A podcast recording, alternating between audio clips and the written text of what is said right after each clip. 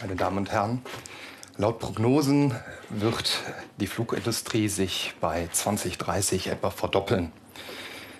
Gleichzeitig äh, ist eine Selbstmandatierung der Industrie als auch die Bedingungen legislativer Vorgaben von der EU äh, so gezeichnet, dass die Flugindustrie bis 2050 etwa 50 Prozent des CO2-Ausstoßes reduzieren muss.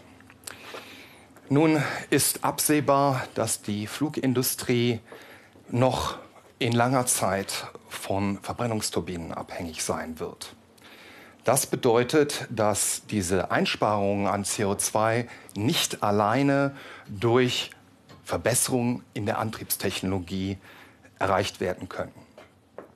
Daher ist es die einzige Möglichkeit, in Verbindung mit flüssigen Treibstoffen, die biogener Herkunft sind, diese CO2-Einsparpotenziale zu erreichen. Das bedeutet gleichzeitig, dass bei 2050 etwa 1,5 Milliarden Tonnen an Biokerosin verfügbar sein müssen. Deshalb ist es jetzt das Gebot der Stunde, die Forschung und Entwicklung von biogenen Kerosinäquivalenten nach vorne zu bringen. Es ist so, dass bereits jetzt äh, gewisse regulatorische Vorgaben die chemischen Eigenschaften von Biokerosin bestimmen. So muss zum Beispiel Flugkraftstoff bei 10.000 Meter Flughöhe und minus 45 Grad Außentemperatur immer noch flüssig sein, damit wir fliegen können. Nehmen wir jetzt aber als Alternative zum Beispiel klassischen Famous Biodiesel, den wir in unser Auto tun, so ist der bei minus 45 Grad bissfest. Wir können also nicht fliegen. Wir müssen im Endeffekt unseren Tank heizen. Und das ist energetisch natürlich nicht möglich. Es gibt aber eine Alternative, die jetzt schon greift. Und das ist die thermokatalytische Hydrierung von Pflanzenölen, wie Rapsöl zum Beispiel. Damit können Sie heute schon Biokerosin-Äquivalente darstellen, die auch flugtauglich sind. Genau das wurde auch schon in kommerziellen Fluggesellschaften erprobt und auch erfolgreich erprobt. Wir haben nur ein Problem. Pflanzenöle werden für die Nahrungsmittelindustrie gebraucht, gerade bei wachsender Weltbevölkerung. Wir suchen jetzt nach alternativen biogenen Ölquellen, die Pflanzenöle ersetzen können und damit nicht in den Nahrungsmittelkreislauf eingreifen. Mikroalgen sind mikroskopisch kleine Pflanzen, die über klassische Photosynthese aus Licht und dem Treibhausgas CO2 Biomasse und Lipide bilden können. Diese Lipide sind chemisch äquivalent zu dem, was auch Pflanzenöle beinhaltet. Damit können sie auch über das Verfahren der thermokatalytischen Hydrierung zu Biokerosin-Äquivalenten verarbeitet werden. Und das wurde auch schon erfolgreich 2010 in kleinen Propellermaschinen getestet. Und damit ist eigentlich dieser Ansatz sehr vielversprechend. Weiterhin haben Algen noch sehr spezielle äh, Prozessvorteile zu äh, terrestrischen Pflanzen. Sie wachsen nämlich zehnmal schneller. Das bedeutet, Sie bilden nicht nur schneller Biomasse, sie verwerten auch pro Zeiteinheit viel mehr CO2. Wenn Sie Algen unter gewisser Nährstofflimitierung, wie zum Beispiel Stickstofflimitierung, kultivieren, können diese Organismen bis zu 50 Prozent ihrer Zellmasse in Ölen akkumulieren. Es sind genau diese Prozessvorteile, die Mikroalgen heutzutage in den Fokus der Biokraftstoffforschung rücken. Jetzt haben wir aber einige Hürden, die wir noch überwinden müssen, um diese algenbasierten Kraftstoffe auch kommerziell verfügbar zu machen. Und hier ist im Besonderen die technische Kultivierung eine besondere Herausforderung. Es ist nämlich so, dass Algen nur sehr gerne unter erhöhten Temperaturen und bei kontinuierlicher Sonneneinstrahlung wachsen. Wenn wir jetzt an unsere längeren Winter hier denken, wie wir mal draußen sehen können, und auch die verminderte Sonneneinstrahlung äh, hier in Deutschland, so lässt sich eine Algenkultivierung nur in geschlossenen, sehr kontrollierten Systemen realisieren. Und die kommerzielle Umsetzung dieser Kultivierungsmethode ist sehr, sehr teuer. Können sich vorstellen, es sind Reaktoren, die aus Glas gebaut werden. Wenn man die auf einer Fläche von 100 Hektar realisieren würde, ist das ökonomisch schnell nicht mehr zielführend. Eine Alternative wäre hier die Realisierung von offenen Reaktorsystemen, sogenannten Open Ponds. Das ist nichts anderes als ein Loch im Boden, ja, wo Sie mit dem Bagger im Endeffekt über eine Fläche fahren und äh, ein Kaskadensystem zum Beispiel einbauen können. Diese technischen, sehr einfachen Systeme sind sehr kostengünstig zu realisieren, aber sie brauchen natürlich eine entsprechende Umgebung. Und damit macht die Kultivierung in südlichen Regionen nur Sinn. Generell kann man davon ausgehen, dass für jeden Pflanzenanbau Wasser essentiell ist. Jetzt ist es so, dass bei jeglichen Ackerpflanzen Süßwasser zum Einsatz kommt. Und das ist gerade in südlichen Regionen ein hohes Gut, das eher für die Landwirtschaft genutzt wird. Und äh, wir haben jetzt mit den Algen die Alternative, diese nicht nur mit Salz oder Abwasser zu kultivieren, sondern auch auf Brachflächen, das heißt in der Halbwüste. Wir greifen also nicht in den Nahrungsmittelkreislauf ein. Das hat besondere Vorteile, auch prozesstechnisch. Wenn man jetzt zum Beispiel eine Alge in Salzwassermedien kultiviert, so hat man einen sehr hohen pH-Wert. Ja, also der pH-Wert liegt dann im alkalischen Bereich so zwischen 8 und 9.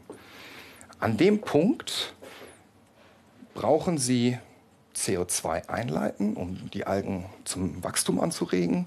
Aber im Gegensatz zum Süßwasser bleibt dieses CO2 in einer gelösten Form, nämlich dem Bicarbonat, das, was Sie auch in der Sprudelflasche drin haben, äh, in dem Reaktorsystem vorhanden und ist so länger verfügbar zur Umsetzung in Biomasse durch Mikroalgen. Zusätzlich hat es einen weiteren Vorteil, pH-Wert 8, äh, können nicht viele Organismen wachsen. Ja? Und auch gerade der hohe Salzgehalt verhindert das, was normalerweise äh, reingetragen wird in offene Becken, wie zum Beispiel Sand über einen Sandsturm, keinen Einfluss hat auf die Kultivierung. Alles, was von draußen reinkommt, wächst nicht. Umgekehrt ist es auch ein Thema der biologischen Sicherheit, dass die Organismen, die in diesen Hochsalzlaken wachsen, auch nicht in die Umwelt rausgetragen werden. Weil sie wollen ja keine Algenblüte in einem Salzsee haben oder in einem benachbarten äh, Fluss. Und genau das sind die Vorteile der Salzwasserkultivierung. Jetzt haben wir aber die Herausforderung, die Algenprozessoptimierung so zu gestalten, dass sie an verschiedenen Orten der Welt, wo Algenkultivierung Sinn macht, realisiert werden kann auf technischer Ebene. Da haben wir jetzt zwei verschiedene Ansätze. Wir können entweder eine großtechnische Anlage an verschiedenen Orten der Welt aufbauen. Das heißt jetzt in Nordafrika, in Almeria, Spanien, da macht das alles sehr gut Sinn. Ähm, aber das würde natürlich sehr viel kosten. Sie würden Infrastruktur duplizieren und natürlich auch logistisch ist das ein großer Aufwand. Man muss die Wissenschaftler vor Ort immer organisieren. Die Alternative ist hier, dass man vor Ort eine, ein Gebäude baut, im Endeffekt ein Hightech-Gewächshaus, in dem man Klimasimulationen realisieren kann, die das Klima an diesen südlichen Regionen nachbilden kann. Und genau das haben wir getan mit unseren Partnern. Haben wir hier am Standort Ottobrunn ein global einzigartiges Algentechnikum errichtet. Dieses hat die Möglichkeit, sowohl die Licht- als auch die Klima-, also Luftfeuchte- und Temperaturbedingungen von verschiedenen Orten auf der Welt nachzubilden. Damit haben wir ein einzigartiges Werkzeug, um Algenkultivierung erstmalig auch unter realen Klimabedingungen zu optimieren. Und das entlang der Wertschöpfungskette. In unserer Forschung konzentrieren wir uns auf alle Teilbereiche der Algenkonvertierung von der Biomassebildung bis hin zum Flugkraftstoff.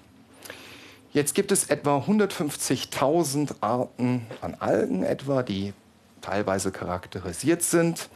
20 Algenarten sind nur in industrieller Anwendung.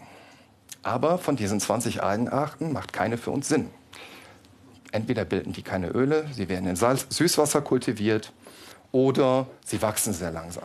Es war dann eine Aufgabe meiner Arbeitsgruppe, in die Welt hinauszugehen und neue Algenarten zu isolieren. Wir waren auch sehr erfolgreich dabei. Wir haben mittlerweile 58 verschiedene Algenarten isoliert und charakterisiert. Sieben davon sind besonders für die Kraftstoffproduktion geeignet. Sie haben die Möglichkeit, sehr schnell zu wachsen und über 60 Prozent an Ölen in die Zellmasse einzulagern. Das ist der Rekord heutzutage in der Literatur. Zusätzlich haben wir es äh, geschafft, durch Veränderungen in unseren Kultivierungsbecken, wir haben hier die Schichtdecke etwas verändert, 20 Prozent mehr Leistung in der technischen Algenkultivierung zu realisieren.